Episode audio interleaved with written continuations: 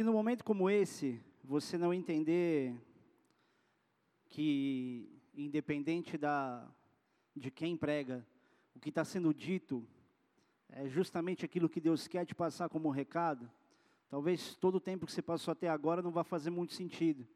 Mas se você entender que nessa hora Deus quer falar com você, e é nessa hora que Ele te dá mais do que a gente deu para Ele, em, em oferecimento de louvor, de adoração, se você discernir isso, você vai sair daqui realmente abençoado com aquilo que Deus tem a falar conosco hoje.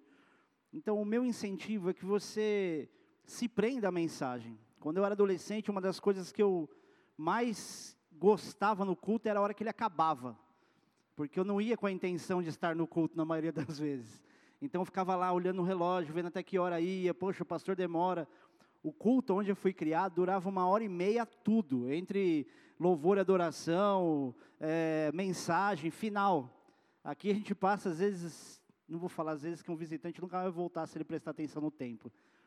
Mas se você se prende, e eu aprendi isso depois de velho, infelizmente, se você se prende ao momento do culto, o tempo voa. Então mergulha na palavra, se conecta aquilo que vai ser dito aqui, tá bom? Porque certamente é a resposta de Deus para todos nós aqui. E como é que pode um tema dar resposta para todo mundo? É que com cada um Deus vai falar de um jeito. Essa é a multiforme graça de Deus, não tem um formato, não tem um limite específico.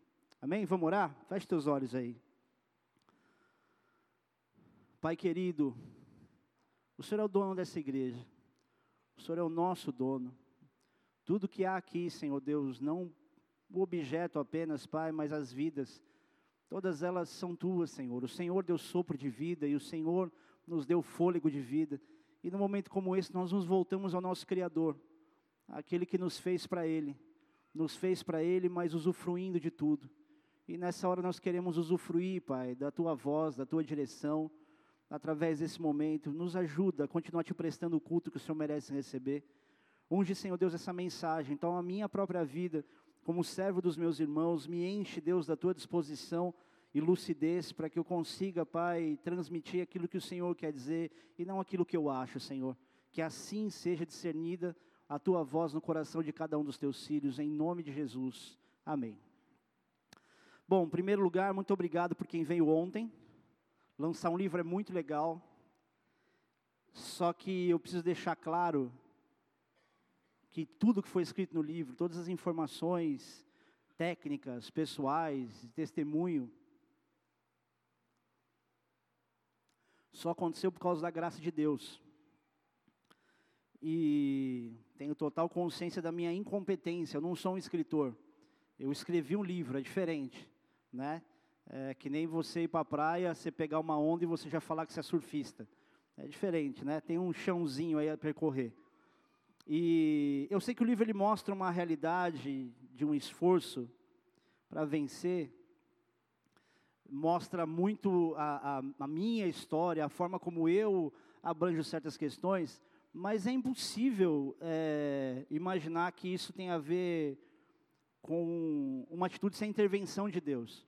Nunca teve nada a ver com isso, nunca foi a, a, competência do homem, sempre foi a dependência de Deus. E experiências como essa, no caso da depressão, ansiedade, pânico, o estresse não precisa falar, porque está gente, cheio de gente estressada aqui que não está nem percebendo que está estressado, mas já está.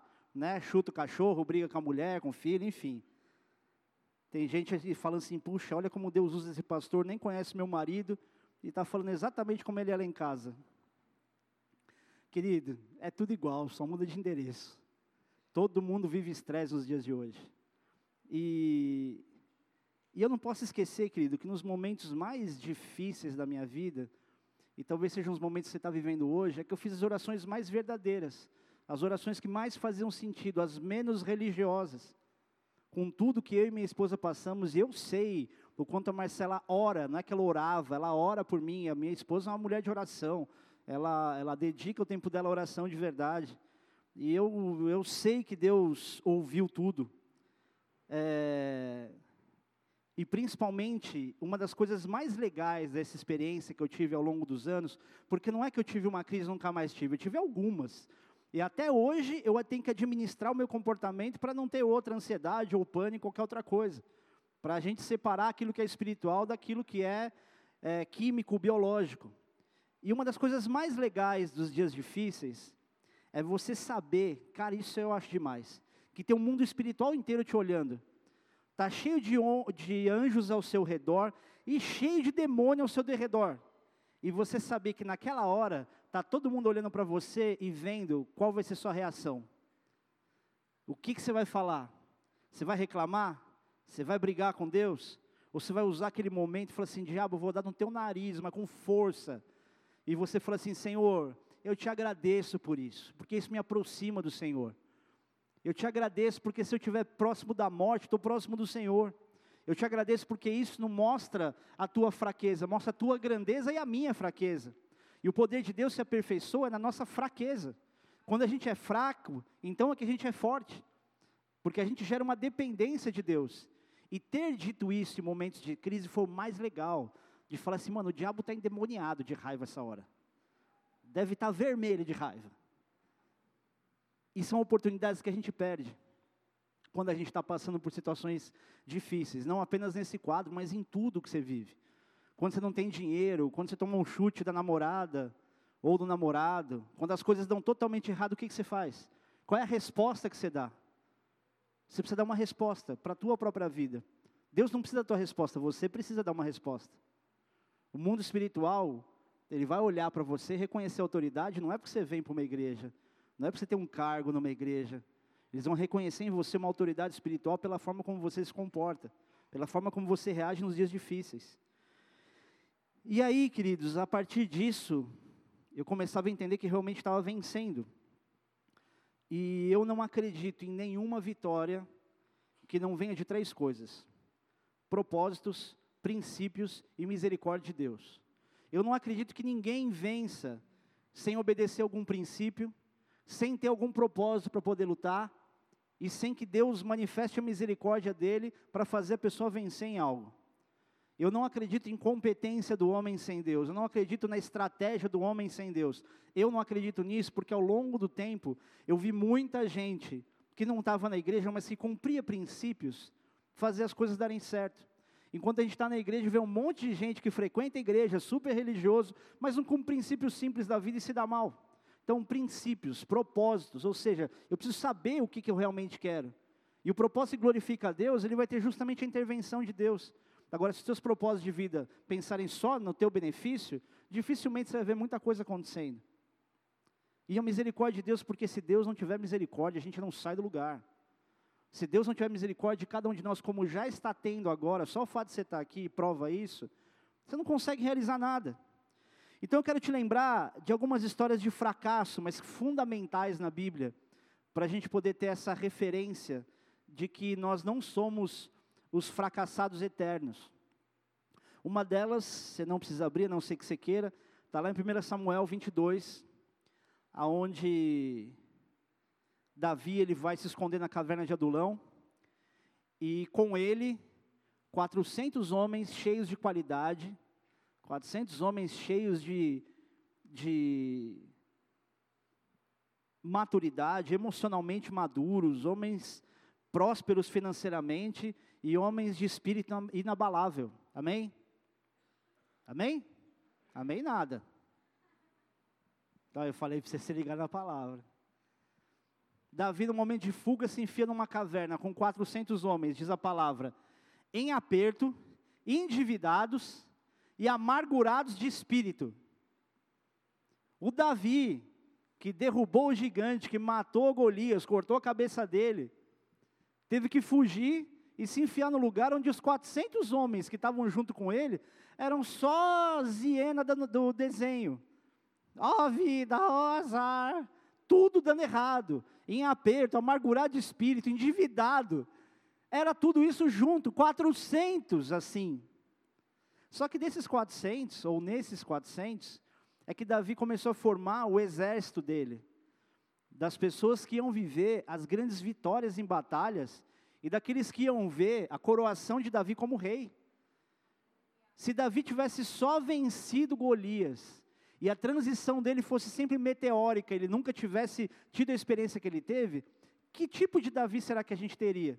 Porque se Davi, que era o homem segundo o coração de Deus, ele conseguiu trair, fazer com que é, Batseba pudesse trair o marido e ele praticar e cometer o adultério?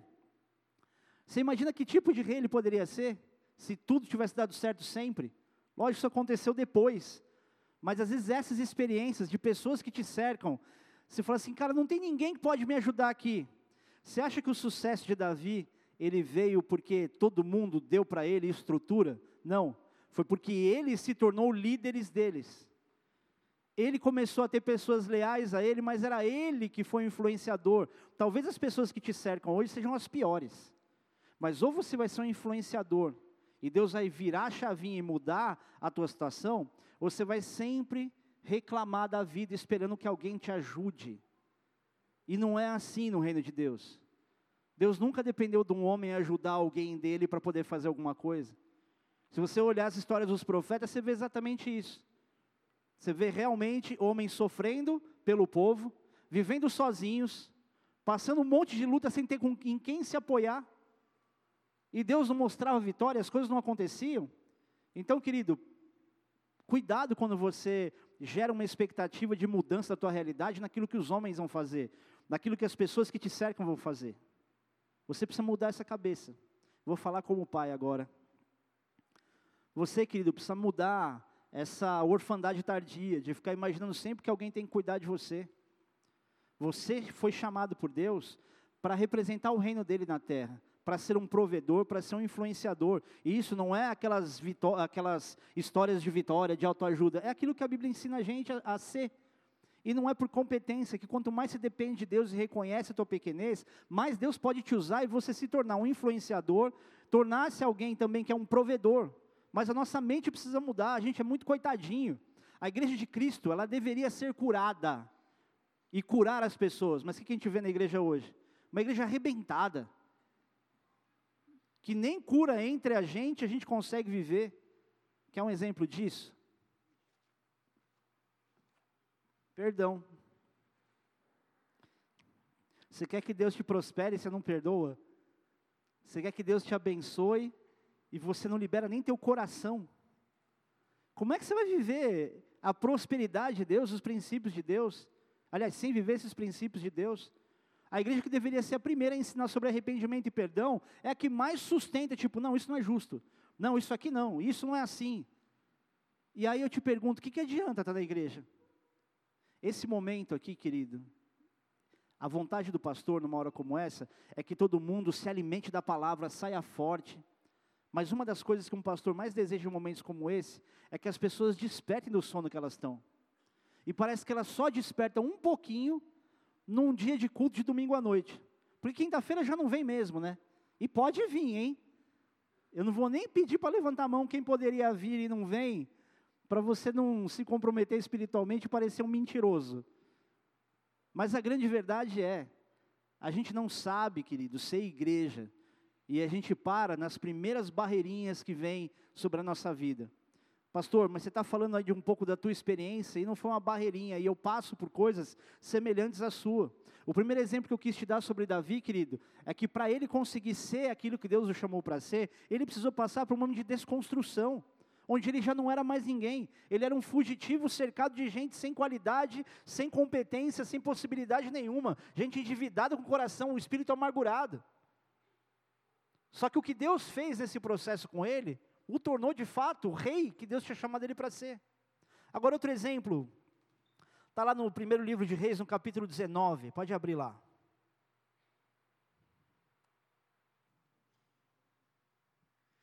Quem aqui se garante na leitura? Tipo, eu leio bem com entonação suficiente. Você queria vir ler? Então vem. Os carecas vão dominar o mundo.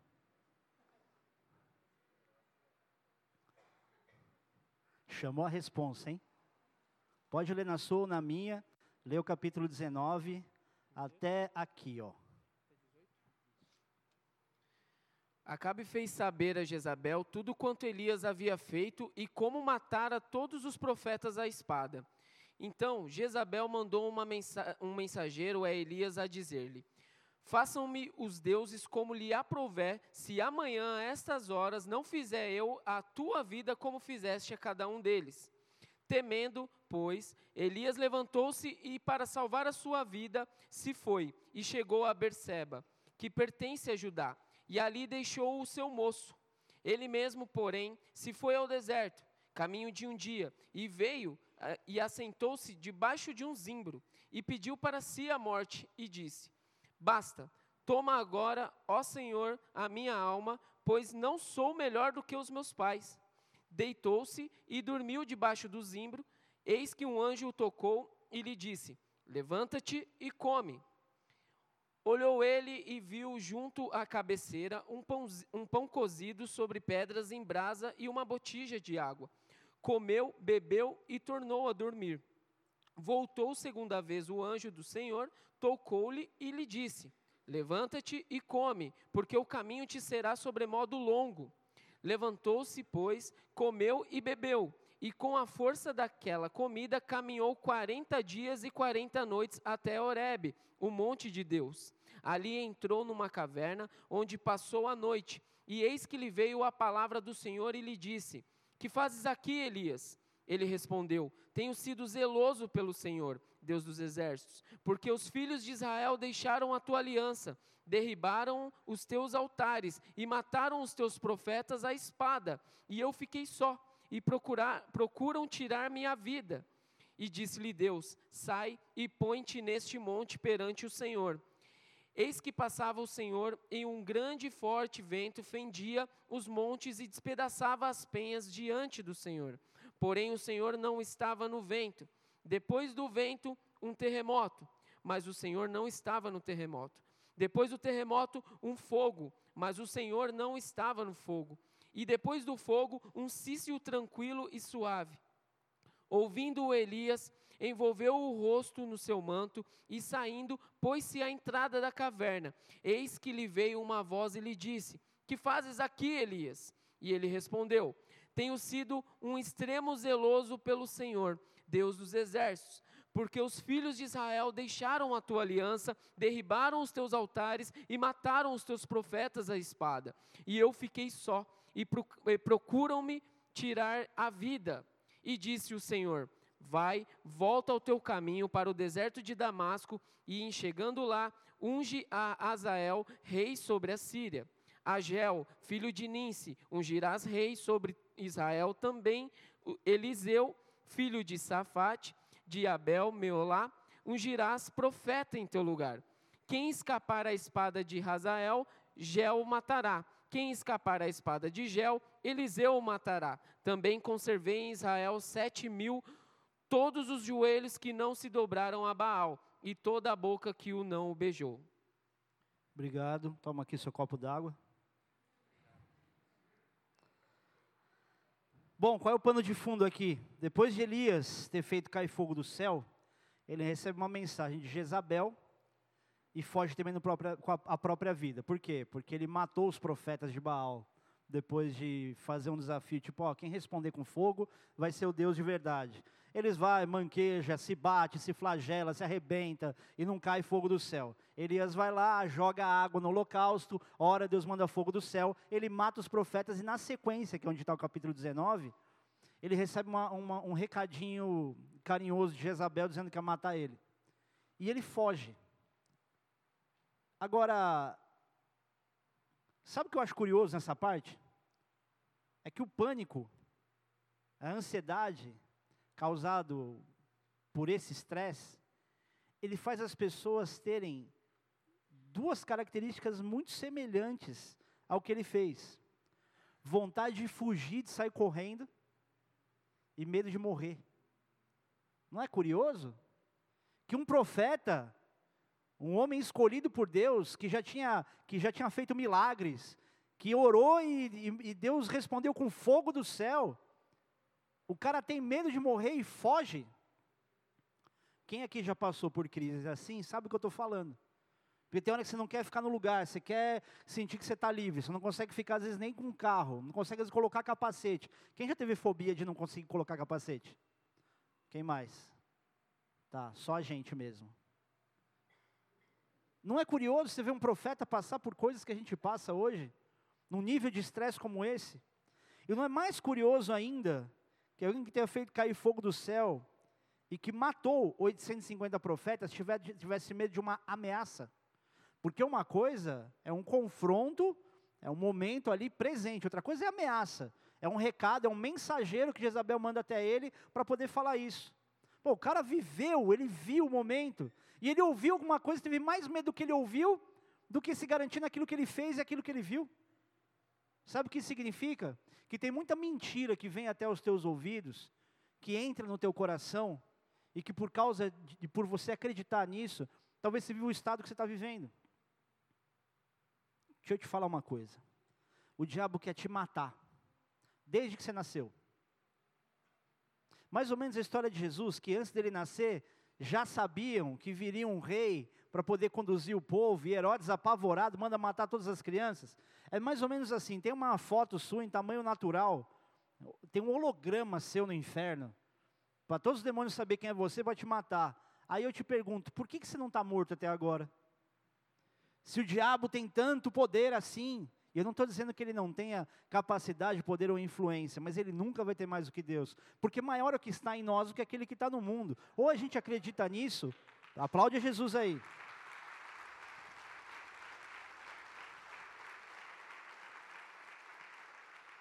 Ou a gente acredita nisso, ou toda mentira que Satanás manda, porque ele é o pai da mentira, você passa a acreditar, e você acha que você vai morrer mesmo. Quem já teve crise de pânico sabe, você fala, nossa, vou morrer, meu coração blá, blá, blá, dispara, estou com falta de ar, e um monte de mentira vem. Ontem eu falei, para quem não estava aqui, é, é difícil você administrar as sensações físicas e, e colocá-las na caixinha da racionalidade. Mas uma das coisas é, quando você está respirando exatamente agora, você enche todo o seu pulmão para respirar? Não. Você respira um pouquinho. Uma respiração lenta. Mas o que, que o diabo fala? Tipo, ó, não é o suficiente. Você está puxando o ar e ele não está vindo. Ele está vindo. Teu pulmão está inflando mais do que o normal. E o inimigo faz você acreditar que você não está respirando.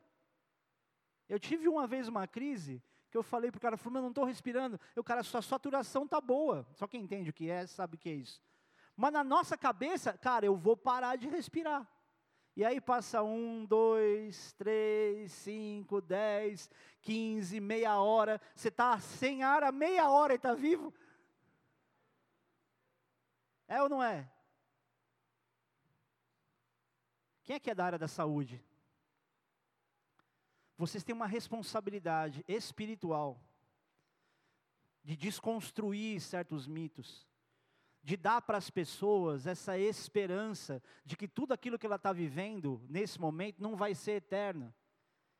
Você pode passar as informações técnicas que você tem, você precisa falar isso. Não fica pensando, ah, mas eu, quem sou eu para fazer isso? Cara, quem sou eu para escrever um livro? Eu não sou profissional da área. E eu estou aqui ministrando pessoas sobre ansiedade, estresse. O, o subtítulo do livro é super, nossa, o cara é poderoso traduzindo a linguagem da mente, ou traduzir, o cara é bom demais, mas não é. Propriamente, querido, eu, eu olho para mim, eu vou dizer, eu tenho, não tenho, mas eu vou ficar aqui me encolhendo nessa falsa humildade e sem passar aquilo que para mim é uma experiência verdadeira, só para fingir que eu sou humilde, que eu não sou. Você conhece algum humilde falar que ele é humilde? Então já admite que você não é também, tá? Mas é o que a gente tem que ser. Agora, mais curioso ainda nessa história de Elias, é que ele começou a pedir para si a morte. E algumas pessoas aqui certamente falaram assim: Deus me leva, não estou aguentando mais. Deus me leva, não estou suportando isso. Não é engraçado? O cara não estava fugindo justamente para ficar vivo, agora quer morrer? Faz sentido? Não faz sentido. Você foge por causa de uma ameaça que você não quer morrer. Aí você chega e fala assim: Deus, me leva, porque assim não dá. Ué, não queria morrer? Ficasse lá. É ou não é? É uma questão lógica. Nessas horas, querido, você começa a não ter mais uma vida lógica. Você faz uma coisa querendo outra. Você sente uma coisa pensando outra. Isso não é para provar o quão errado nós estamos. Eu estou comparando cada um de vocês que vive essa realidade com um dos maiores profetas da palavra de Deus. Se Elias viveu isso, por que, que a gente não vai viver? Que utopia é essa que você tem, vai ter que ter um sonho inalcançável que você vai ter que alcançar de qualquer jeito, tem que ser do teu jeito para então você ser feliz. Querido, já disse isso aqui, volto a dizer. Eu olho para os meus sonhos, eu tenho vergonha deles. E Deus jogou no lixo. Para não ter nem como condição de pegar e dizer, nossa, isso aqui é bom. Desculpa, querido, mas eu falo isso com respeito a você. Mas muitos desses sonhos que você tem, ele foi feito para ir para o lixo. Ele nunca vai superar os sonhos e planos que Deus tem para você. Eu tenho repetido 300 vezes esses dias essa palavra que Deus está marcando no meu coração. Deus é justo e Ele tem planos. Deus é justo, Ele está te vendo e Ele tem planos para você. Não é que Deus vai fazer o seu plano dar certo, Ele tem plano. Não é que a gente vai ter que dizer para Deus o que Ele tem que fazer para a gente. Né, a gente tem que discernir a voz dEle e entender qual é o plano que Ele tem, que é muito melhor. E eu não estou falando isso para você se sentir animado, tipo, ai, que Deus bom. Não, Deus é rock and roll, meu irmão. Deus ele é intenso, ele é forte. Deus não é um velho de barba, gordo, sentado num trono, dizendo mata, morre, isso e aquilo. Porque tem gente, se você imaginar como é Deus, é exatamente assim que os outros dizem que ele é. Cabeludo, pá, aquele cabelo, parece uma palha, Querido, não dá para você tipificar Deus naquilo que você conhece, a não ser uma mera semelhança. Agora, olha que curioso. Elias, quando ele recebe a visita de um anjo, o que, que o anjo trouxe?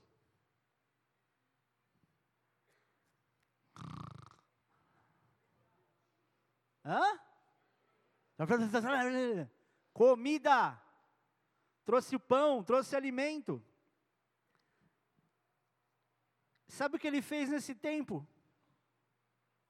Comeu e dormiu. Comeu, bebeu e dormiu, diz a palavra.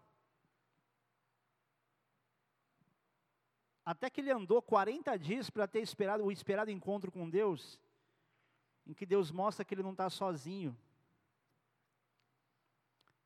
Alguns aqui Cara, eu vou falar isso, mas vai ser um tiro no pé, meu. Mas vou falar. Alguns aqui precisam entender que se Deus fez isso com o profeta, Deus valorizou e permitiu duas coisas: ele comer e dormir. São duas coisas que você precisa fazer. Você precisa se alimentar direito e você precisa dormir. Uma das grandes causas de ansiedade e de pânico tem muito a ver com esse celular que você tem com excesso de informação. Não é só a luz, tipo, não, mas eu baixo a luz, não fica aquela claridade tão grande que desperta o cérebro por causa da luz.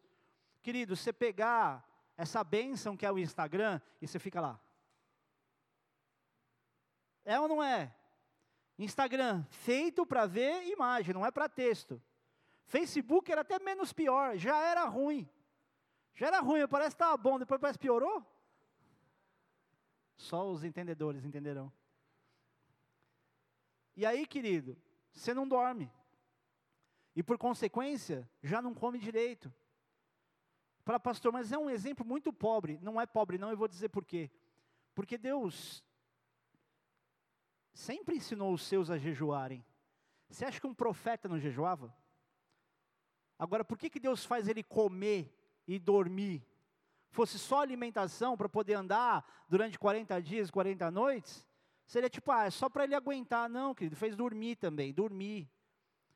Sabe qual foi a primeira coisa que Deus ensinou para o homem quando criou o homem? Essa é fácil, a maioria sabe. Quem sabe? Um de cada vez. Descansar. Deus criou o homem no sexto dia, no sétimo, descansou. Deus precisava de descanso? Deus descansou porque estava cansado? Se a Bíblia diz que não dormita, nem dorme o guarda de Israel, Deus não dormiu. Deus não descansou porque estava cansado, fadigado, mas porque ele sabia que era importante ensinar esse princípio para o homem. Aí fica você, que tristeza. Grava uma coisa que eu vou falar no seu WhatsApp, aí você vai mandar para alguém depois. Grava aí, pode.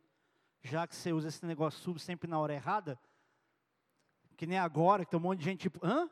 O pastor falou que pode usar o celular. Nossa, que bênção. Já estava aqui. Estou conectado com a palavra. Grava aí. Tá gravando? Aí fica você trabalhando de domingo, trabalhando de fim de semana, por opção e não por falta dela, e achando que isso aí vai resolver o teu problema financeiro?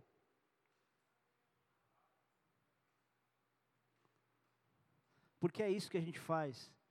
Fica fazendo conta, fica fazendo força, abre mão de qualquer coisa que eu sou favorável a você não vir à igreja durante a semana para estudar e trabalhar. Sou muito favorável. É uma questão de responsabilidade, de bom senso. Agora, quando você mata, a tua única possibilidade de estar em comunhão com o povo, de começar sendo alimentado, se preparar para dias que você vai viver da tua rotina, e você troca isso por trabalho, que burrice! Não tem outra palavra. Ah, pastor, mas é que aí chega segunda-feira e não sei o que lá. Meu irmão, se você não consegue se organizar e se programar para estar pronto no sábado para a tua segunda-feira, então fique imaginando o que, que seria o ano de Shemitah para o judeu, que tinha que colher e passar um ano inteiro depois sem plantar e sem colher. O que, que eles faziam? Colheita dobrada no ano anterior, Deus abençoava. Vocês estão aí? Porque confiavam em Deus. A gente está sempre criando estratégias para sustentar. A primeira coisa que Deus quer de você é que você descanse nele. Não é que você seja um preguiçoso que não trabalha nunca, mas que pelo menos um momento como esse, ainda que você tenha trabalhado hoje, o que teoricamente já não é nem o certo, mas eu consigo olhar para a misericórdia de Deus dizendo: tudo bem, você trabalhou hoje, mas vamos lá, vamos congregar, vai rasgar o teu coração na minha presença, porque eu quero falar com você. E aí está você aqui hoje. Quem trabalhou hoje aqui? Que Deus te abençoe poderosamente, porque você poderia dizer que você trabalhou e está cansado e ia dormir, mas Deus vai te revigorar. Você vai ter uma restauração do teu ânimo. O teu tempo de sono, ele vai ser suficiente, como se você tivesse dormido uma semana inteira. Você vai levantar amanhã com sangue no olho e dizendo: Deus, o que, que o Senhor quer que eu faça? Porque eu não vou ser esse que vai ficar reclamando que estou cansado. Eu vou te glorificar porque eu tenho que fazer amanhã. Amém? E o que, que Deus estava mostrando, querido? Quando ele entrou, quando Elias entra nesses 40 dias para ter esse momento esperado com Deus. A primeira coisa que ele fala para Deus é chorando, é tipo, Senhor, estou sozinho, não sobrou ninguém. O que, que Deus mostra para ele? Você não está sozinho, tem sete mil que não se dobraram. E outra coisa, você vai ungir Azael, rei sobre a Síria, Jeú, rei sobre Israel, e Eliseu para ficar no teu lugar. O que, que Deus fez? Deus tirou toda a pressão dele. É como se Deus dissesse: Eu não preciso de você, eu quero você para mim. Eu não quero você para o trabalho. Queridão, Deus não quer você para a obra. Ele quer você para Ele. A obra é uma consequência. Eu não estou aqui junto com a minha esposa porque a gente um dia recebeu uma direção de Deus e a gente, tudo bem, eu vou dar essa força para Deus, vou virar pastor, vou pregar o Evangelho. Não. O que? Uma oportunidade como essa? Claro, Deus, vou te servir. Porque eu já te amo, vou fazer o que de melhor da vida? Que outra coisa eu posso ter, queridão? Desculpa, desculpa, desculpa. Você pode ter muito mais dinheiro que, teu, que, não, que eu, do que o que não é difícil. Você pode ter um emprego maravilhoso, mas você não tem o melhor emprego que eu tenho. Eu tenho o melhor emprego do mundo, cara. Eu falo de algo que é visceral em mim. Eu não sou um trabalhador de de horário comercial, o que tem horas que eu deveria ser para não me cansar mentalmente, como eu já fiquei cansado. Porque eu vivo, eu respiro, eu sou apaixonado por ver salvação, por saber que as pessoas elas vão se encontrar com Cristo. Glória a Deus.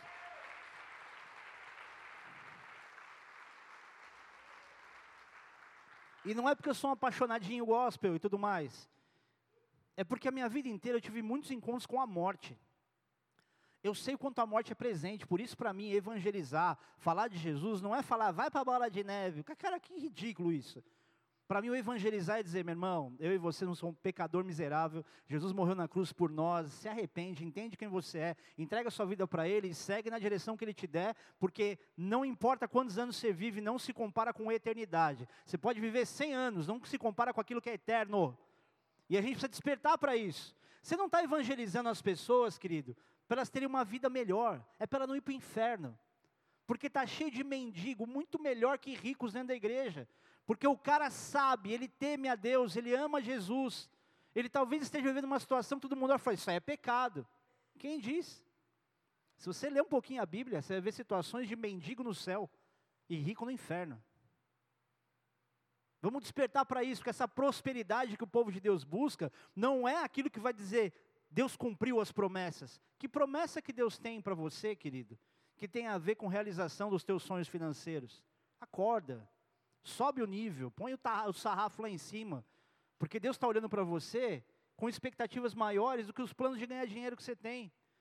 Só que se o teu coração estiver nisso, ele não pode te usar nem para isso.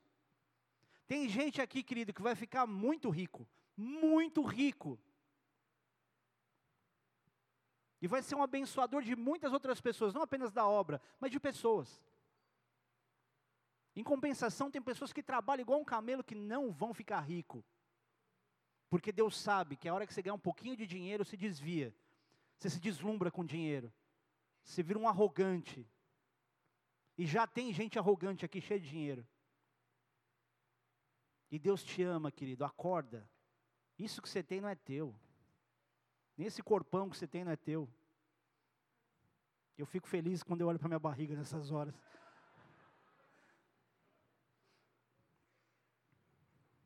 Mas o que aconteceu com Elias depois disso, depois disso? Se você olhar depois desse encontro que ele teve com Deus, começa a acontecer algumas sequências, alguns acontecimentos que você fala assim: peraí, Deus não tinha dado a aposentadoria do INSS para Elias? Ele encontra Eliseu, joga sua capa sobre Eliseu e fala assim: Você já sabe o que aconteceu, né? Ele, ó, oh, eu vou me despedir dos meus pais ali. E na sequência disso, você olha Eliseu encontrando Acabe e Jezabel e dizendo para eles que os cães iam lamber o sangue deles. Ele não deu um aviso tímido. Ele não falou de uma maneira tipo, ó, desculpa, se vocês continuarem assim, vai dar ruim. E se vocês morrerem, eu acho que os cães vão lamber o sangue de vocês, só acho. Ele não foi um frango. Vamos lembrar que ele viveu esse estresse, essa fuga, esse medo da própria vida por causa da ameaça de Jezabel. E o que, que ele fala para Jezabel no capítulo 21, no versículo 19? Ele diz assim: Falar, aliás, dizendo, isso é o recado de Deus. Assim diz o Senhor: mataste e ainda por cima tomaste a herança, de lhes há mais. Assim diz o Senhor: no lugar em que os cães lamberem o sangue de Nabote, cães lamberão o teu sangue, o teu mesmo. Isso aqui é uma situação de uma outra história da vinha de Nabote. Eu estou objetivando aqui, porque eu estou passando um pouco do ponto. E quando ele fala o teu sangue, o teu mesmo, isso é uma ênfase de comportamento. Isso não é só o sentido da frase. Ele está dizendo assim: os cães vão lamber o teu. Não quero apontar para ninguém aqui. Os cães vão lamber o teu sangue, o teu mesmo. É a ênfase, é a intensidade no comportamento do profeta. Ele não estava dando um mero recado. Ele estava demonstrando que aquele medo que ele tinha de uma ameaça, ele já não tinha mais. Ele está mostrando ali que além de estar tá carregando uma, um recado de Deus, ele está mostrando o que, que ele realmente sentia. E ele emenda. Perguntou, perguntou a Acabe Elias, versículo 20: Já me achaste de inimigo meu? Respondeu ele: Achei-te, porquanto já te vendeste para fazeres o que era mal perante o Senhor. Eis que trarei o mal sobre ti, arrancarei a tua posteridade, e exterminarei de Acabe a todo do sexo masculino, quer escravo, quer livre em Israel. Farei a tua casa como a casa de Jeroboão, filho de Debate, e como a casa de Baasa, filho de Aías, por causa da provocação com que me irritaste e fizeste pecar a Israel. Também de Jezabel falou o Senhor: os cães devorarão Jezabel dentro dos muros de Jezreel. Quem morrer de Acabe na cidade, os cães o comerão, e quem morrer no campo, as aves do céu comerão. Ninguém ouve, pois, como Acabe, que se vendeu para fazer o que era mal perante o Senhor, porque Jezabel, sua mulher, o instigava. Até aí. Nada mal para quem estava fugindo desesperado, né? Nada mal para quem ouviu uma ameaça de Jezabel e falou: vou matar você. Nada mal. Não é que eu dei um recado, eu mostrei o que eu sinto com esse recado de Deus. E depois disso, Elias, na continuidade das histórias, ele dá uma sentença de morte a Acasias, que é filho de Acabe, porque ele adorava Baal, e quando ele ficou doente, ele foi consultar Baal Zebud, que, que significa o Baal, o Deus príncipe. E quando você fala de Baal Zebud, você está conectando o Baal do Senhor das Moscas, esse príncipe das moscas, naquela época, já era Satanás. A gente está falando do filho do rei de Israel adorando Satanás. Que coisa mais controversa, mas sem noção. E na sequência, quando Elias sabe disso e diz que ele ia morrer, mandam três capitães com 50 homens cada, para dar ordem de Elias descer para descer, descer até o rei. Só que o comportamento deles foi um comportamento arrogante. E mais uma vez o profeta, ele era meio piromaníaco, né? O negócio dele era com fogo. Ele ora e Deus consome com fogo. O primeiro capitão com 50, o segundo com 50. Aí o terceiro capitão que chega falou assim: meu irmão, você já matou os outros lá, já morreu 102 capitães, por favor, faz nada comigo, desce lá, vai lá ver o que o rei está querendo. Baixou a bola diante do profeta, e aí então Elias vai dar o recado. Na sequência disso, o que acontece com Elias? Segundo livro de Reis, capítulo 2, versículo 9. Ele é levado aos céus sem ver a morte. Nada mal para quem fugiu desesperado. Nada mal para quem estava querendo acabar com a própria vida. Agora eu te pergunto, pelo estado de Elias quando ele fugiu, combina com tudo que ele fez? Claro que não. Sabe o que isso mostra para a gente? Que todo mundo vai passar por fases de desconstrução. Todo mundo vai passar, você vai passar. Talvez a sua não seja uma questão tão física, química, ou tão psicológica. Talvez seja emocional. Deus arrebente você, Deus faça você passar por experiências dolorosas que te façam voltar para Ele, porque no fim das contas, isso é a parte boa de você passar por dias difíceis, é que você não tem opção. Ou você se volta para Deus, ou você morre. E é por isso que tanta gente morre, porque não conhece a Cristo, como você conhece. As pessoas morrem porque nós não abrimos nossa boca. Porque a gente não aprendeu ainda a abrir a boca e pregar o Evangelho com mais amor do que doutrina. A doutrina começa a entrar no coração daquele que amadurece. Você não vai apresentar doutrina antes de apresentar amor. Antes de dizer, cara, Deus te ama. Só que a vida que você está levando agora, ela não é uma vírgula do que Deus tem para te dar ainda. Acorda, vamos lá. E se você olha para a história dele, e olha um pouco para a desconstrução que Deus tem feito na tua, eu tenho plena certeza que toda vez que Deus desconstrói alguém, na restauração, ele torna a pessoa muito mais ousada do que ela já foi. Se você pegar o contexto inteiro da escola de Elias, que aplaudir, manda fogo.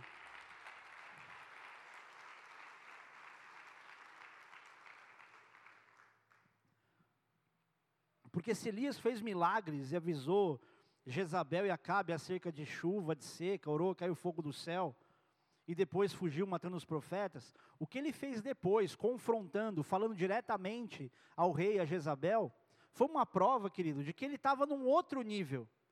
Não é só que ele fez algum acontecimento espiritual, ele confrontou diretamente aquele que o ameaçou. A ameaça para ele já não era mais medo. Assim como você precisa entender as ameaças que você tem na tua mente de que alguma coisa ruim vai acontecer, isso não pode ser tua referência, porque Deus não colocou uma sentença sobre você. Muito pelo contrário. Ainda que você passe por um monte de provação, por um monte de luta, o resultado que Deus tem para você, querido, é muito melhor do que você planejou.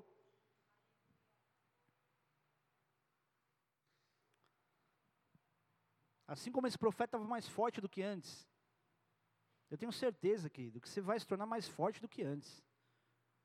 Você vai olhar para a realidade da tua vida e dizer, cara, eu já passei por cada coisa. Eu lembro uma vez em Brasília, a gente estava alguns dias do show do Cristafari lá, e eu reuni toda a liderança da igreja para falar como seria a logística e tudo.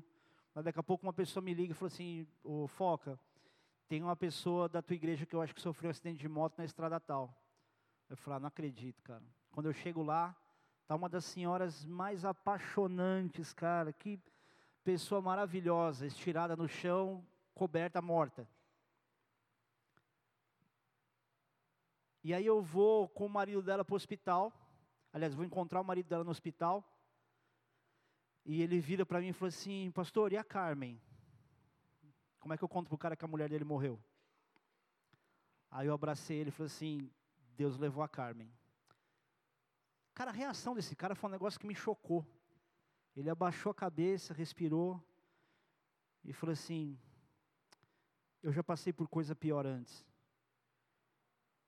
Eu falei: O que, que pode ser pior do que você sofrer um acidente de moto com a tua mulher, ela morrer e você ficar sabendo? Assim? Porque eu também não sabia como dar notícia. Eu fico imaginando como Deus preparou esse cara para a hora que a mulher ia morrer, ele falar: Já passei por coisa pior. Mas ele era um cara de Deus, e eu não tenho dúvida que Deus o consolou. E o consolo dele foi as coisas ruins que ele passou.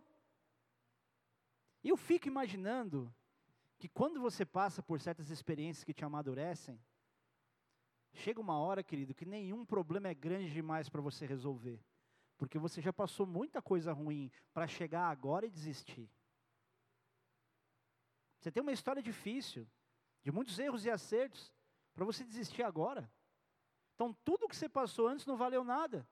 Você se arrebentou para chegar a viver o que você está vivendo hoje, para agora se estufar o peito e dizer: não, é meu direito tomar tal decisão, porque afinal de contas, minha vida inteira eu servi a Deus. Querido, a palavra de Deus diz: melhor é o fim das coisas do que o início delas. Você vai morrer na praia agora? Vai chutar tudo agora? Vai desviar, jogar chupeta fora, sair pisando na fralda? É, não quero mais. Porque é exatamente isso quando, que você faz, quando está sempre indignado com aquilo que está te cercando com a tua própria vida. Usa esse momento para envergonhar o inferno e dizer: Eu quero mostrar do que, que eu sou feito, eu quero mostrar o que, que vai no meu coração, eu quero mostrar para o mundo espiritual inteiro que me vê que eu confio em Deus, mesmo quando a situação está totalmente adversa. Eu creio em Deus, não é por aquilo que eu acho, que eu vejo, é pelo aquilo que eu sei sobre Ele. Eu confio porque eu sei quem Ele é, não por quem eu sei que eu sou. Amém? Agora olha que curioso. Quem é a casa de Deus hoje? Tem alguém murchando aí. Quem? Nós. Ele mora em nós. A essência da presença dele está em nós. Se você pegar o texto que diz que somos deuses, sois deuses, Dá uma pregação isso, não vou falar disso agora. Se você falar sobre o que a palavra de Deus diz sobre nós sermos templo do Espírito Santo, você sabe que Deus mora em você. E não é porque Ele mora em você, porque Ele mora em todo mundo, Ele mora naqueles que pertencem a Ele, que entregaram seu coração a Deus. Não é para dizer, ah, o Senhor está aqui. Deus não, Deus não está aqui. Se você não tiver entregado a tua vida a Jesus, confessando que Ele é teu Senhor e Salvador, reconhecendo que Ele é o Filho de Deus, não imagina que a presença de Deus está em você. Ele não vai morar numa casa suja. Agora, abra lá em Ageu, no capítulo 2. Profeta menor, vai de trás para frente se for difícil para você.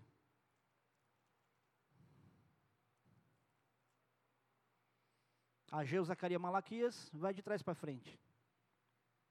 Capítulo 2.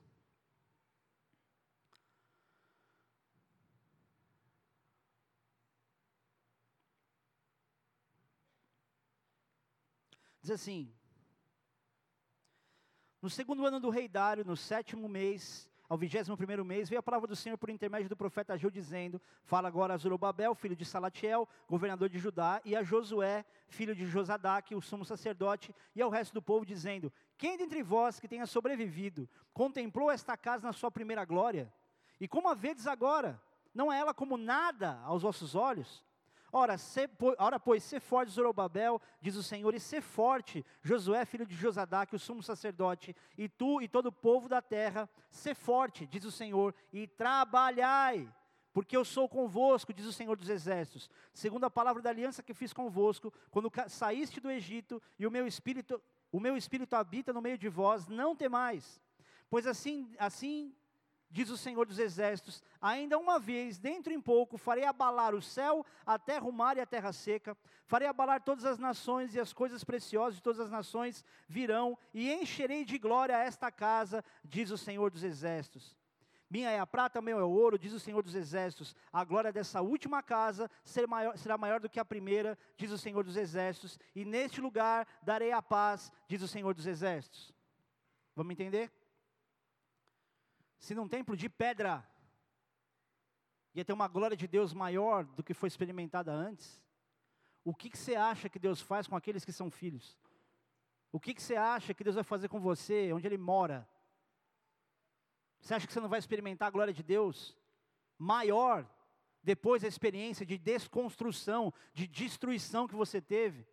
E olha que palavra maravilhosa a pastora trouxe na quinta-feira, havendo, com, havendo com, com relação à desconstrução. Deus não está te desconstruindo para te destruir, mas é para te restaurar, é para te reformar, é para dar sentido ao que você está vivendo. Agora, o que eu acho mais legal, está na parte B do versículo 9, que diz: E neste lugar darei a paz, diz o Senhor dos Exércitos. Querido, a paz. A Bíblia não erra em nada. A paz não é uma paz, é, é a paz. A paz. Paz exclusiva. Abra Bíblia em João no capítulo 14.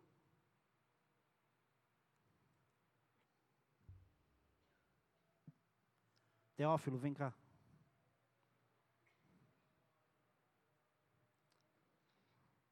Versículo 27 até o fim. Deixo-vos a paz, a minha paz vos dou. Não vou lá dou como a dá o mundo. Não se turbe o vosso coração, nem se atemorize. Ouviste que eu vos disse? Vou e volto para junto de vós. Se me amasseis, alegrai-vos desde que eu vá para o Pai pois o Pai é maior do que eu.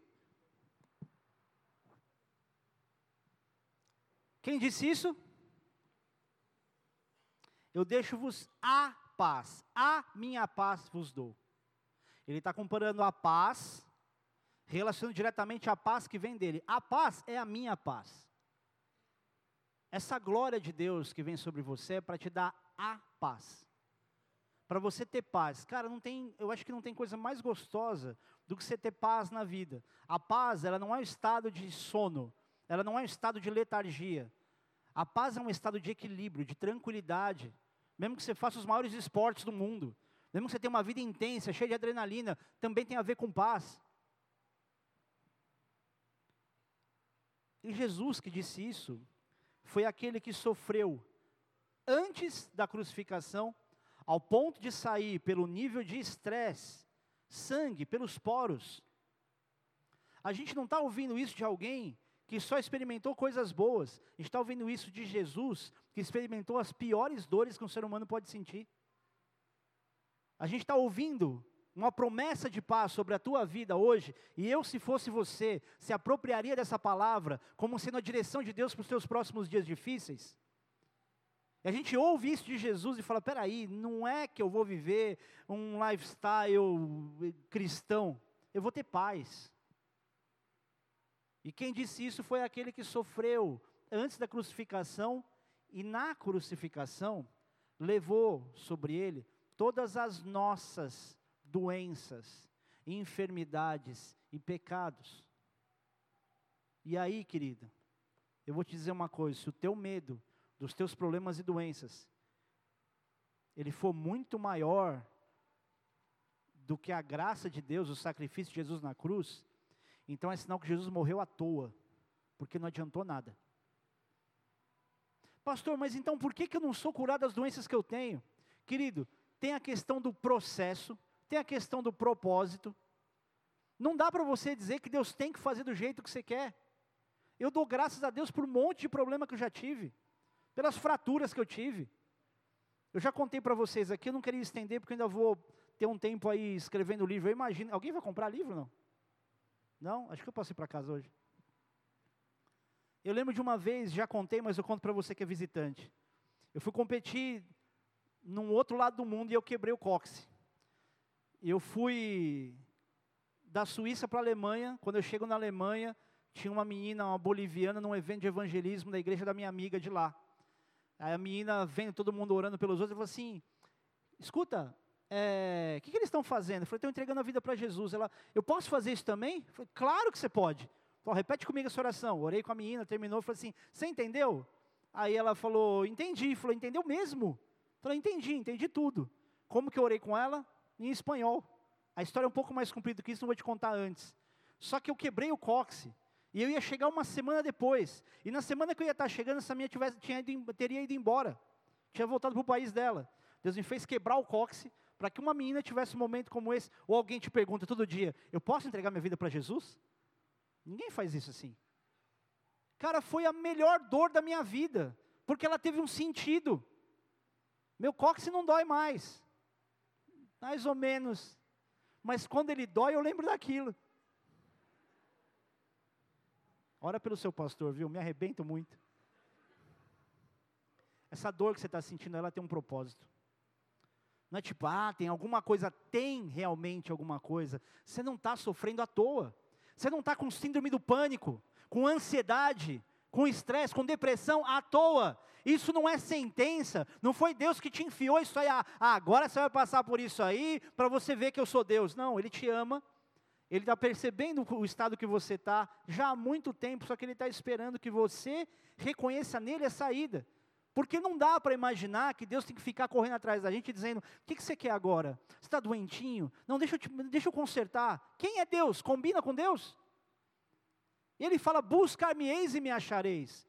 Vai você atrás. Não é Deus que tem a obrigação de resolver a tua vida para que um dia, no final da tua vida, você tem um insight e fala assim: olha, é verdade, olha o que Deus fez. Porque não é mais ou menos o que acontece quando a gente se arrepende, se arrebenta. Você olha para trás e fala assim: cara, Deus já estava cuidando de mim. Mas eu estava tão cabeça dura que eu não conseguia enxergar. Aí Deus vem e te quebra no meio, justamente para você poder se voltar a Ele.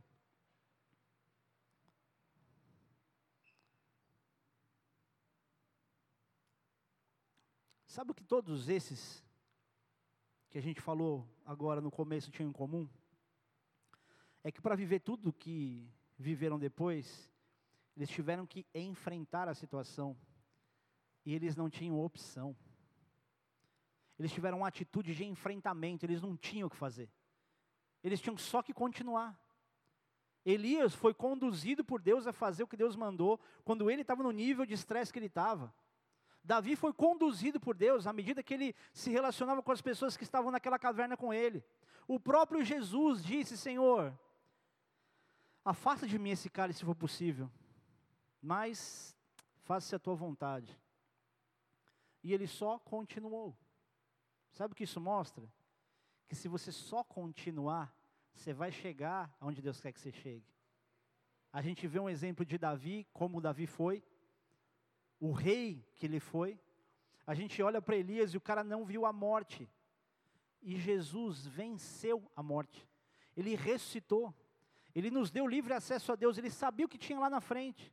Você precisa ser mais visionário nesse aspecto. E entender que existe algo além daquilo que você conseguiu planejar. Tem coisas que Deus não te mostrou, Ele não vai te mostrar. Primeiro, porque você ia assustar. Ia falar, imagina, não quero. Qualquer um que viesse falar algo para você, ia ficar, não, imagina, não quero. Tem uma pessoa aqui na igreja, uma vez, que eu falei que essa pessoa tinha um chamado pastoral. E tipo, não, não, não, não, não, não, não, não, não, não, não, não, não, mimimi, mimimi, mimimi, misericórdia. O tempo foi passando, e essa pessoa começou a perceber que não era uma questão de nomenclatura diante das pessoas, mas o tipo de amor que Deus tinha colocado no coração para cuidar das vidas. E para mim, mesmo sem esse título, essa pessoa tem essa identidade. E se eu perguntar para alguns aqui, eu não vou falar, evidentemente, se eu perguntasse para alguns e dissesse tal pessoa, tal pessoa tem esse coração, tenho dúvida. Será que Deus está preocupado com o título? Ou Ele quer que você usufrua daquilo que arde em você? O que você acha que Deus está te dizendo hoje? Em que fase você está? Eu quero terminar mais uma vez mostrando uma imagem eu já mostrei algumas vezes, para ilustrar que há algo em você e para você que você não está vendo, mas que está lá. Por gentileza, mostra aí.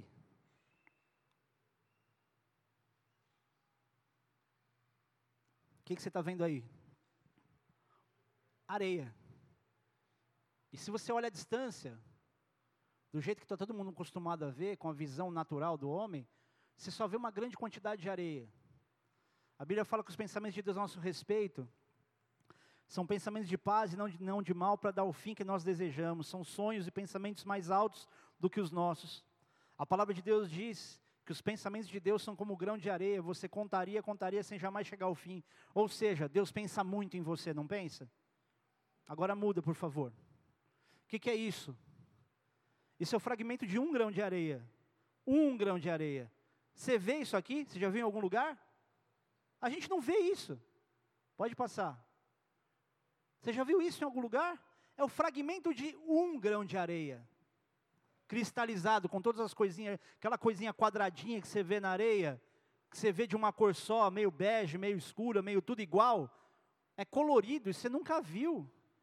E vai você, querido, dizer que essa depressão, esse pânico, essa ansiedade, que é a única coisa que você está vendo, essa é a única realidade? Tem coisa que você não está vendo.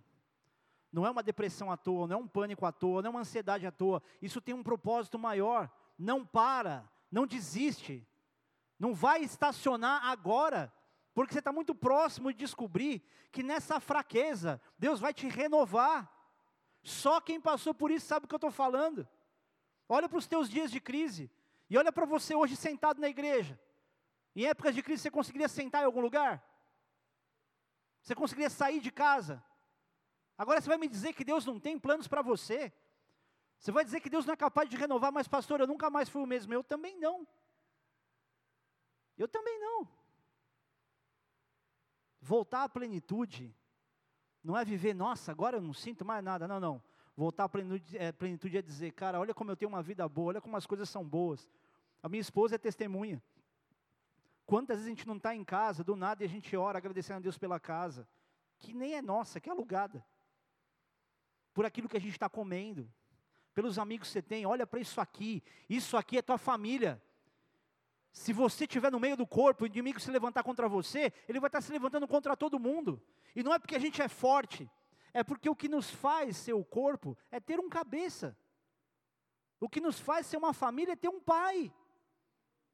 A palavra de Deus diz que não tem ninguém que tenha perdido, renunciado, pai, irmão, filho, que não receba no tempo presente cem vezes mais. E do outro lado, na outra ponta, está aí as pessoas desistindo de tudo. Como se ela tivesse realmente nascido para ser sozinha. Isso é mentira. Isso é mentira. Você pode não ter gente para te ligar toda hora, você tem gente para poder ligar. Para que você seja o abençoador, para que você cuide. E aí quando você percebe, o cuidado é você. É igual quando você tem filho. Você acha que você tem algo a entregar para o seu filho, o tempo passa e você percebe que o que você recebe é muito maior do que aquilo que você dá. Você recebe de uma criança sem ela abrir a boca, muito mais do que você tentando ensinar a andar, a falar, fazer qualquer outra coisa. Ou você abriria a mão dos seus filhos hoje? Assim como Deus não abriu mão de você. Feche os teus olhos. Pai, o Senhor trouxe teus filhos aqui, Senhor. Alguns vivendo uma realidade de vida tão difícil com tantos problemas, Deus. Alguns físicos, outros psicológicos, outros emocionais. Mas o Senhor nos deu a tua palavra e mostrou, Senhor, a grandeza dos teus planos através dos teus servos e do próprio Jesus, que veio para nos salvar. E eu te peço agora, Espírito Santo, dá a cada um aqui uma capacidade de pensar coisas novas do Senhor. Traz revelações, Senhor Deus, que tragam descanso à alma. Renova, Senhor Deus, a esperança. Para que entendam, Pai, que o Senhor não vai parar, o Senhor não tem planos. O Senhor tem planos. que comecem a andar, Senhor Deus, vivendo um dia de cada vez muito mais na expectativa e na gratidão do que na preocupação. Que dos céus, Senhor Deus, venham os teus pensamentos.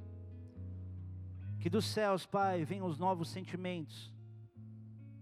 Que as escamas, Senhor Deus, caiam dos olhos e consigam enxergar o que o Senhor já fez, para que consigam ao menos ter esperança naquilo que o Senhor vai fazer.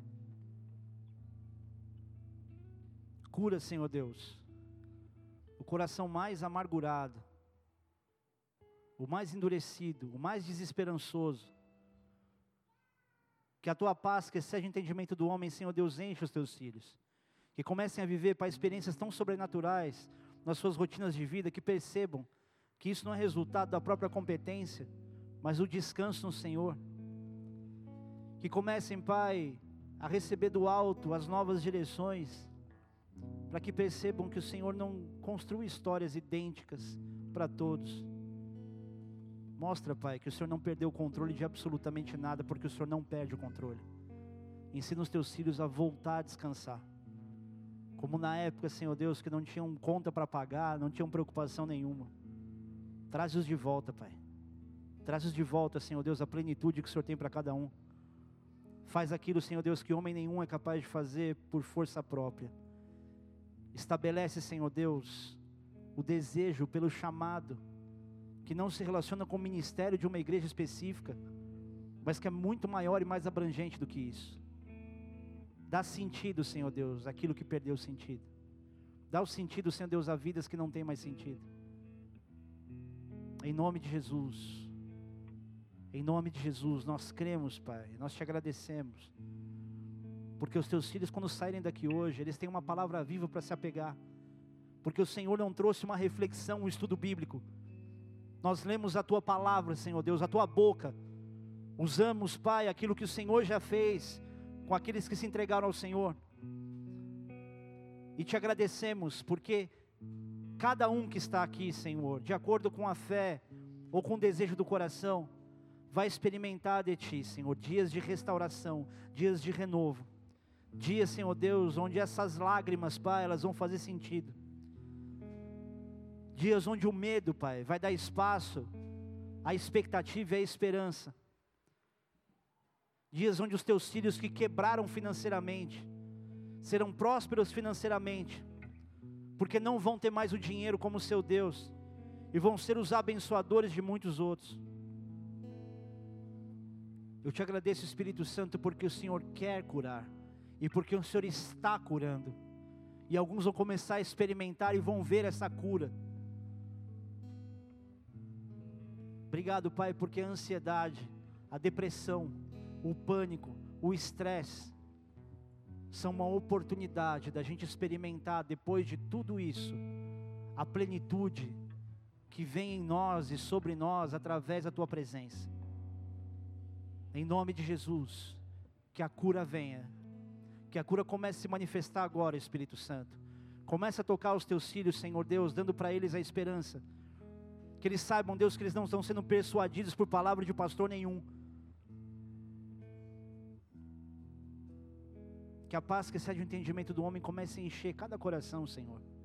Enche cada coração da esperança. Tira, Senhor Deus, os sintomas físicos, pelo menos nesse momento, para que tenha uma experiência onde o Senhor é capaz de mudar essa realidade. Que o pânico dê espaço ao descanso do Senhor, porque os teus filhos, Pai, vieram aqui descansar na tua presença. E que esse descanso comece a ensinar os teus filhos para os próximos dias, em saber que o Senhor não perdeu o controle de absolutamente nada. Aleluia. Em nome de Jesus, amém. Amém, amém, amém. Eu quero fazer uma oração por você que não entregou tua vida a Jesus ainda. Repete comigo essa oração. Diz assim: Jesus, eu reconheço que eu sou pecador. Eu reconheço que sou pecador. E eu te peço. E eu te peço me enche da tua presença. Me enche da tua presença. Me perdoa dos meus pecados. Me perdoa dos meus pecados. Dá sentido à minha vida. Dá sentido à minha vida. Eu não quero mais uma religião. Eu não quero mais uma religião. Eu quero a tua presença. Eu quero a tua presença. Espírito Santo. Espírito Santo. Vem morar no meu coração. Vem morar no meu Porque coração. Porque eu quero essa paz. Porque eu quero essa paz. Senhor, Senhor, eu acredito eu acredito que Jesus é o Filho de Deus, que Jesus é o Filho que de morreu Deus, numa cruz morreu numa e derramou o seu sangue derramou o seu sangue para que eu pudesse ser perdoado para que eu pudesse ser perdoado e ser restaurado. e ser restaurado. Escreve meu nome, Senhor, Escreve meu nome no teu Senhor, livro da vida, no teu livro da vida. porque a partir de agora porque a partir de agora e para todo sempre, para todo sempre a minha vida é tua. a minha vida é Em nome tua. de Jesus. Em nome de Jesus. Amém. Pai, o Senhor ouviu cada oração. Mostra aos teus filhos, Pai, que o Senhor não mora dentro de igrejas, dentro de prédios. Mostra aos teus filhos agora pelos sentimentos e pensamentos deles, que o teu Espírito Santo entrou, Pai. E a partir de agora, os valores começarão a ser revelados. Eles vão entender valores que antes não entendiam, e não pela boca de um pastor, mas pela experiência pessoal que vão ter até longe de uma igreja. Obrigado, Pai, porque o Senhor vai manifestar o teu amor por cada um. E pela primeira vez esse amor vai ser discernido, vai ser percebido. E os teus filhos vão olhar para trás e perceber que o Senhor já os amava antes. Pelos livramentos que viveram até o dia de hoje. Obrigado, Pai. Porque eles vão viver algo tão maior do que sonharam. E que a partir disso, Senhor Deus, eles vão ser influenciadores daqueles que os cercam. Em nome de Jesus. Amém.